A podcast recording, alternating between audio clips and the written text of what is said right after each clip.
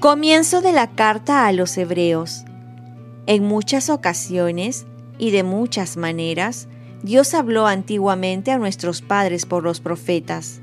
Ahora, en esta etapa final, nos ha hablado por el Hijo, al que ha nombrado heredero de todo, por quien hizo también el universo. Él es reflejo de su gloria, impronta de su ser. Él sostiene el universo con su palabra poderosa y habiendo realizado la purificación de los pecados, está sentado a la derecha de su majestad en las alturas, tanto más encumbrado sobre los ángeles, cuanto más sublime es el nombre que ha heredado.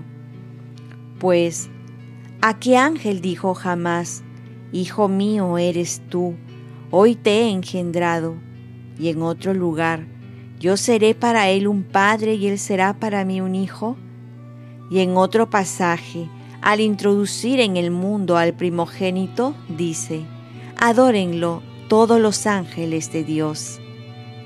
Palabra de Dios. Salmo responsorial. Adoren a Dios todos sus ángeles.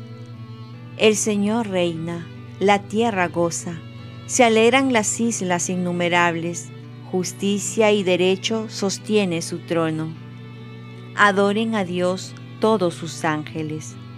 Los cielos pregonan su justicia y todos los pueblos contemplan su gloria.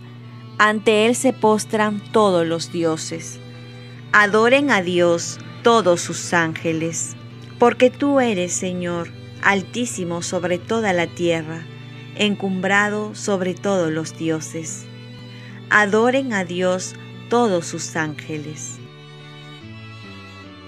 Lectura del Santo Evangelio según San Marcos.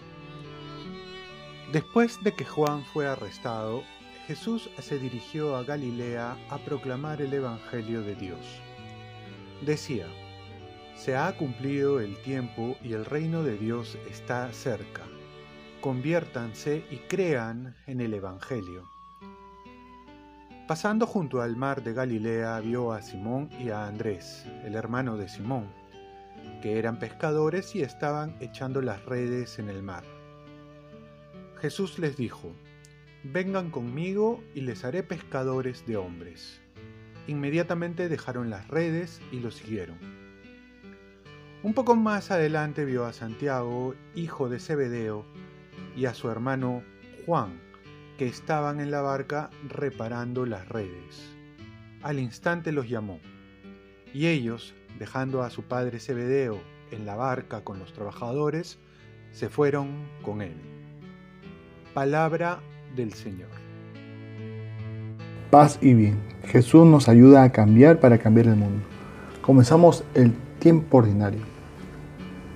La alegría de la venida de Jesús no solo consiste en que nos vino a salvar y nos ha prometido el cielo, sino que sobre todo también vino a instaurar el reino de Dios aquí en la tierra. Esto es, que nos ha preparado el cielo para vivir eternamente felices con Él, pero comenzarlo aquí, en la tierra, es decir, desde nuestra realidad, disfrutar de Dios ahora, con Él.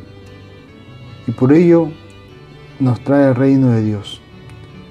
Quiere que Dios reine en cada corazón y que gocemos ya de Él aquí, con nuestra condición pecadora por ahora. Y para que el reino de Dios se haga realidad, tenemos que dar un paso importante, que esto es la conversión. Volvernos a Dios, cada vez más asemejarnos a Jesús, la conversión es cambiar.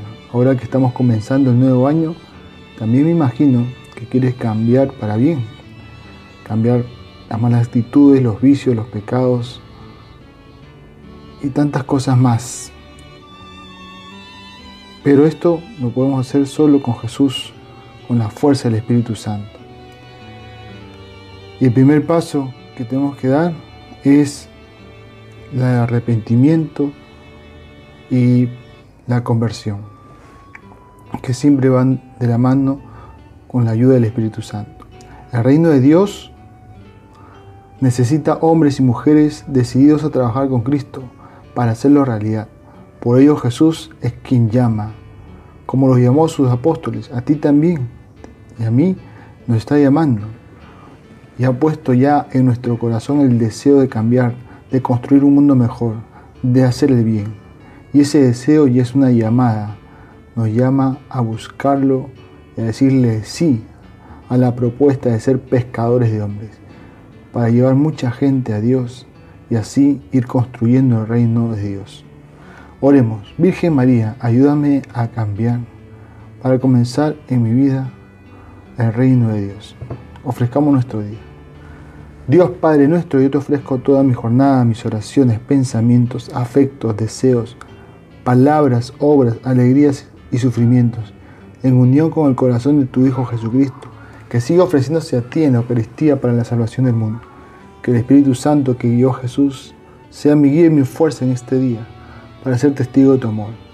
Con María, la Madre del Señor y de la Iglesia, te pido por las intenciones del Papa.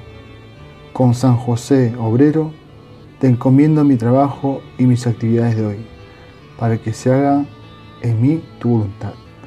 Estimados amigos, hemos concluido este tiempo litúrgico de Navidad y hoy 11 de enero empezamos el tiempo ordinario, un tiempo especial en el cual se nos invita a estar con Jesús. Para ello quiero compartirles una evaluación del año para también proyectarnos a este nuevo año con nuevos propósitos, nuevas metas en diferentes aspectos de tu vida. Lo puedes encontrar en el link que va a acompañar esta reflexión. Y la bendición de Dios Todopoderoso, Padre, Hijo y Espíritu Santo, descienda sobre ti. Cuenta con mis oraciones que yo cuento con las tuyas y que tengas un santo día.